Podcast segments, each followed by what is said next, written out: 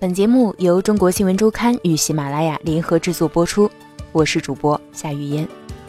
今天呢，我们接着昨天讲的中国养老地图，继续为大家播送关于候鸟老人的故事。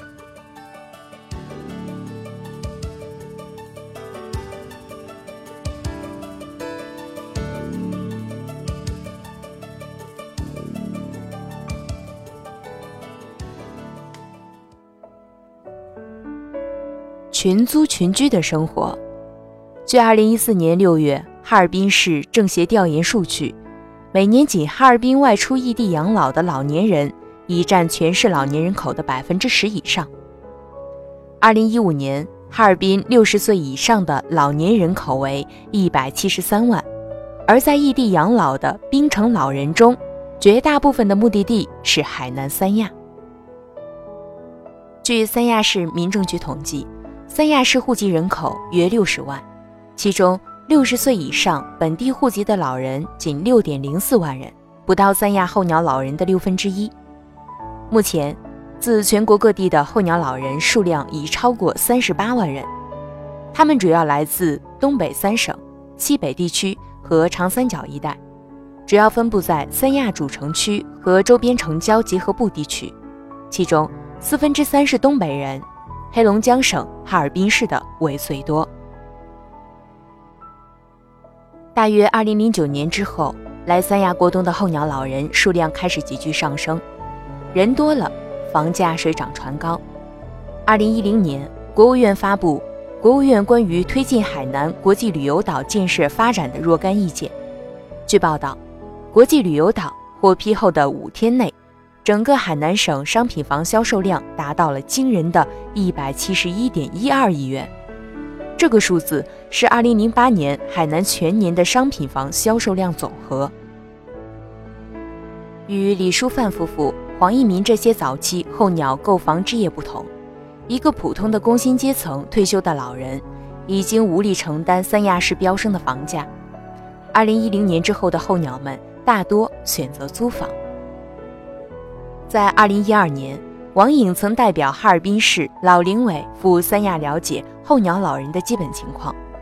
他调研后发现，这些老人中的大部分是收入不高的工薪阶层，工资最低的一大批企业退休人员，每月退休金只有一千到两千元。李宝生今年五十九岁，曾是水泥公司研究硅酸盐的工程师，四十八岁那年离职。现在他是一个职业游泳教练。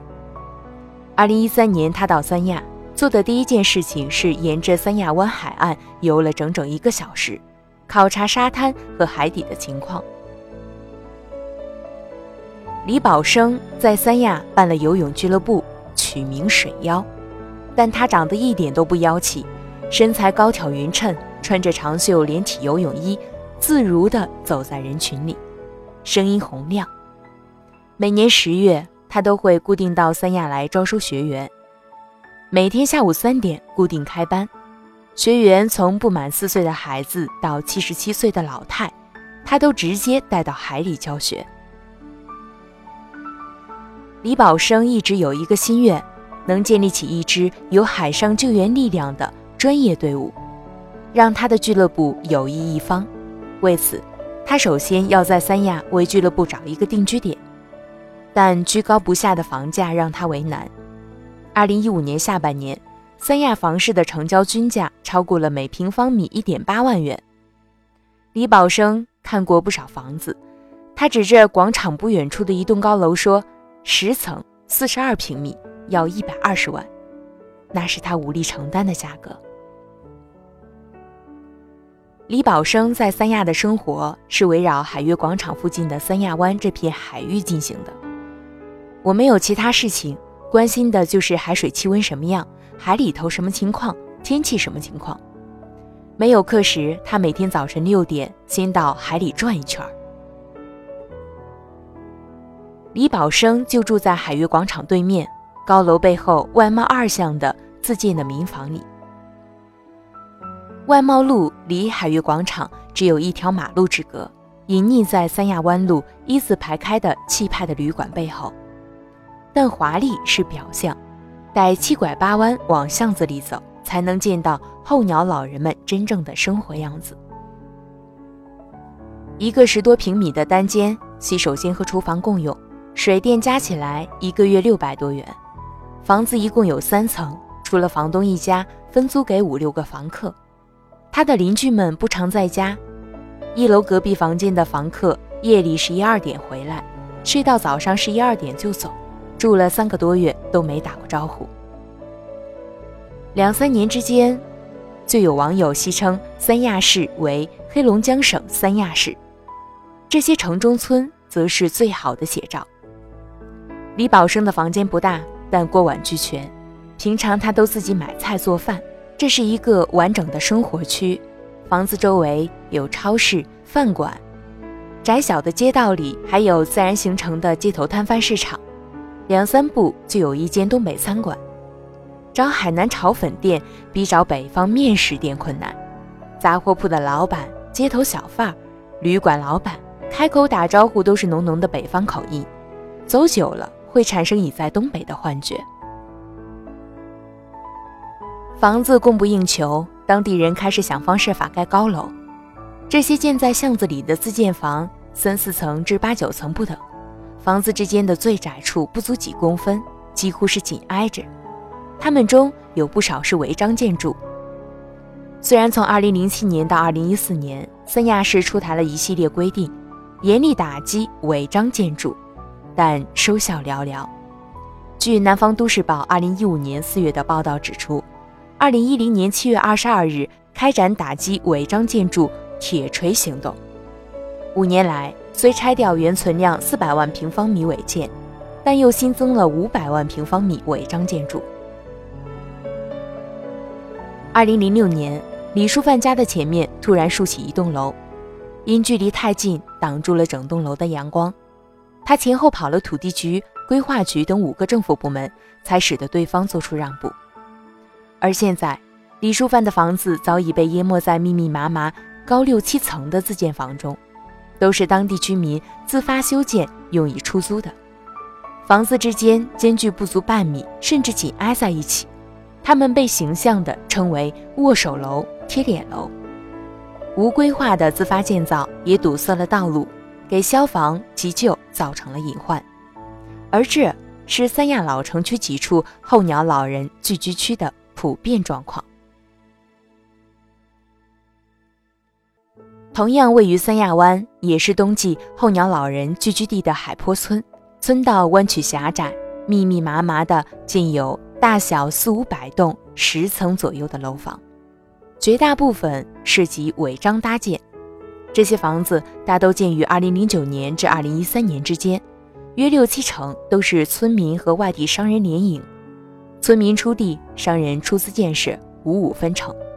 他们主要用来租给候鸟老人。和周边酒店员工，或出租经营家庭旅馆，约三千人的海坡村，在冬季有近三四万外地人入住，房租成为当地村民的主要收入来源。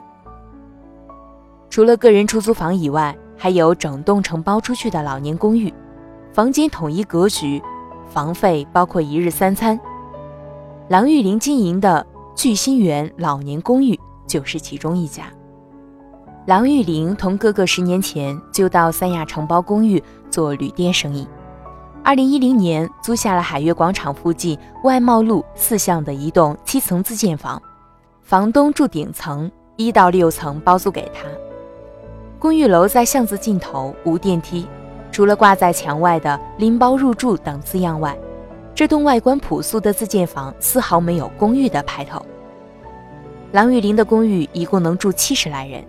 清一色的双标房，每间二十平米左右，独立卫生间配坐便器，二十四小时热水，价格按照通风、采光情况，每人每月一千五百元至两千三百元不等，包食宿。郎玉玲专门请了东北厨师，在一楼大厅的小黑板上挂着每日的食谱：上午豆浆、鸡蛋、粥，中午四菜一汤，晚上是馄饨、素包子、蒸饺。或者两个肉少的清淡些的菜。公寓没有护工，老人生病住院，前前后后的都是他忙活。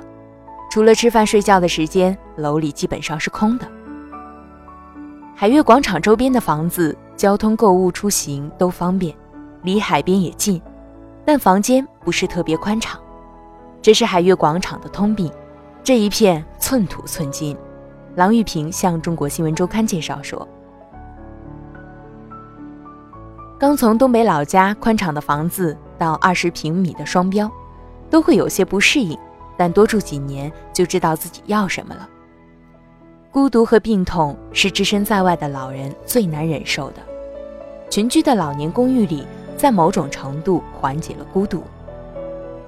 他们住在陌生的鸽子笼式的楼里，一日三餐。”按点回到公寓，拿着餐盘打饭，一起去广场跳舞、打牌、唱歌，出门旅游，像是退回到那个生活在集体主义的年代，抱团取暖，享受彼此的陪伴。三亚学院教师、研究养老服务业的学者黄成，在一篇题为《候鸟老人养老服务需求特征研究》论文中指出，在三亚。百分之五十点七的老人选择分散养老，而百分之四十八点六的老人选择集中养老。而在一份对浙江杭州市所做的关于养老模式倾向性的调查结果中，选择机构养老的只有百分之十九点三，选择居家养老和社区养老的比例为百分之七十七点七。对大连地区的老人调查也显示。希望入住养老院养老的老人仅占百分之十八点四八。对此，黄成分析，候鸟老人因居留期间少有子女陪伴，又因为在暂居地人生地不熟，使得他们更愿意群居，多一些老人在一起，能互相帮忙照顾。附贺，海南有一套顺口溜：美丽的海南岛来了一帮东北佬。下飞机就脱棉袄，胖子多瘦子少，跨筐踮脚一边倒。跨筐踮脚是指的有脑血栓的人走道不稳健。这不仅仅是一个段子，背后是本地人和候鸟老人之间的冲突，在相当长一段时间内存在并愈发凸显。二零一五年底，一位因违规游泳引发的纠纷迅速成为全国性事件。十二月四日，六十五岁的哈尔滨老人毕国昌违规在三亚湾游泳，在不知情的情况下违规停放在岸边的自行车和衣服被城管扣走。当晚，毕国昌托人撰文讨伐城管，称其因外地老人而受歧视，害其仅穿着裤衩穿行三亚闹市，并在三亚市政府院内求助，一共长达四个多小时。事件令自己感到羞辱。十二月七日，三亚市官方在微博公开致歉，并对涉事城管作出处理。十二月八日，天涯区副区长张守让携涉事城管前往毕国昌住处致歉，事件告一段落。但之后有网友爆出监控视频，指出他是打车到的市政府，而非走着过去。此后还回了一趟家取相机，舆论于是出现反转。这个本不算大的纠纷之所以一点即然，闹得沸沸扬扬，和三亚市随人数增长逐年递增的外地老人与当地融合问题有必然关系。如今，在三亚的候鸟老人数量已经超过本地人口的半数，但目前三亚市各个部门对如此庞大数量的候鸟老人以及出现的问题，没有统一的管理和整体规划的蓝图。毕国昌以候鸟老人的身份发声，再次引发了三亚当地人对东北候鸟老人占领三亚多个公园绿地等基础设施，以及造成物价升高、当地人看病就医难等诸多不满。对于候鸟老人，我们现在挺头疼的，社会问题挺多的。三亚市旅游委副主任郑聪辉接受中国新闻周刊采访时，刚一落座便如此表示。郑宗辉认为，毕国昌事件对三亚来说是一个契机，唤醒政府对文化冲突的重视，要加大对外来人口的宣传，跟他们一起来保护我们整个三亚。他说，从2009年、2010年开始，以及季节性迁移的特征，已经让三亚感到冬季负荷变大。就跟家里面就一张桌子，一下来了两桌客人，肯定很多人就会照顾不周。在这种情况之下，我们希望看到的是客随主便。其实，客随主便或主随客便的调整正在不断的完善。异地养老协会负责人向中国新闻周刊介绍，二零一三年起，候鸟老人只要携带黑龙江省哈尔滨市医保卡，便可在海南省三亚市的两家定点医院刷卡看病。也可在十家定点药店刷卡买药了。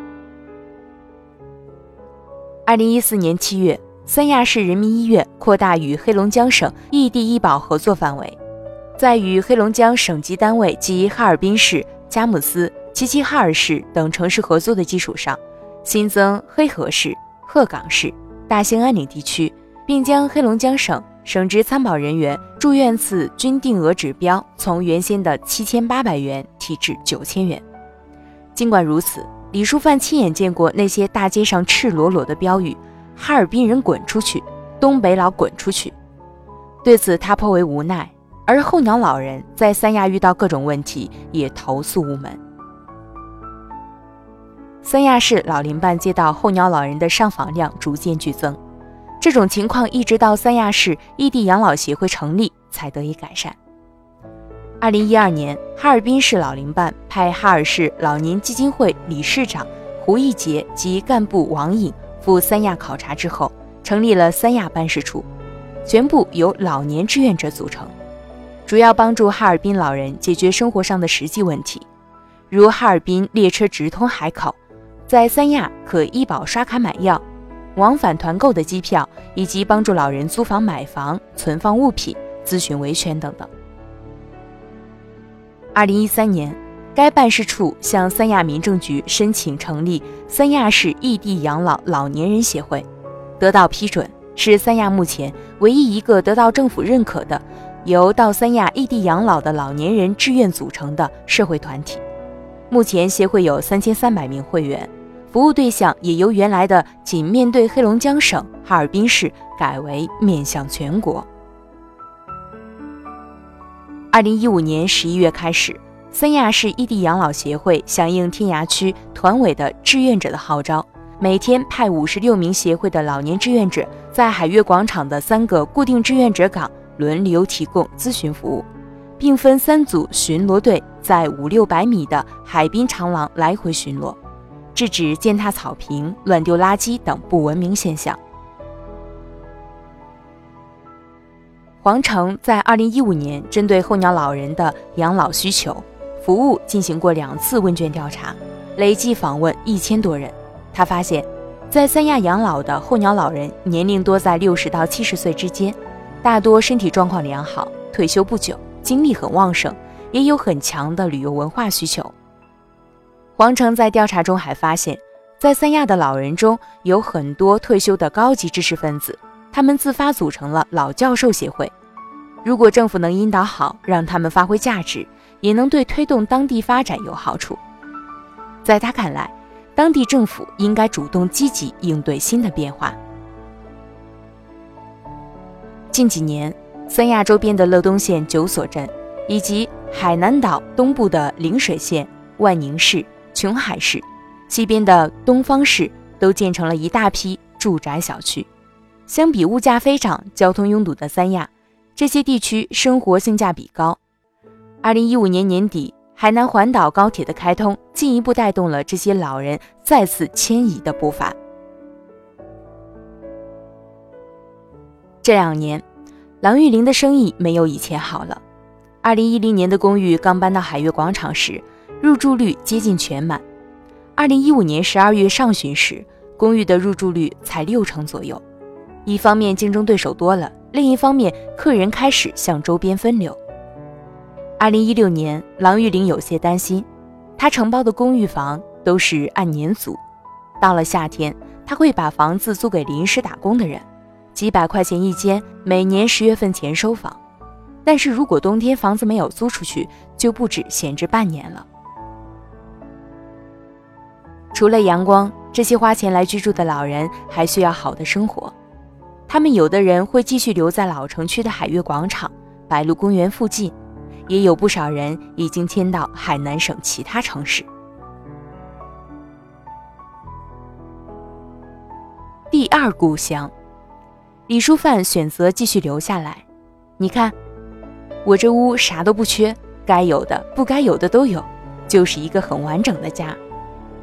李淑范指着屋子里的微波炉、养生壶和厨房用具，对中国新闻周刊说：“现在到了五月份，我都不想回去，但大家都走了，孤零零的，而且哈尔滨还有孩子，我得回去看看。”二零一四年，李淑范被查出乳腺癌，做了手术，正在恢复期。他已经不如以前那么热衷于文艺活动了。这些年，因为做了这些事，玩了，乐了，他从未在生活上感觉孤单。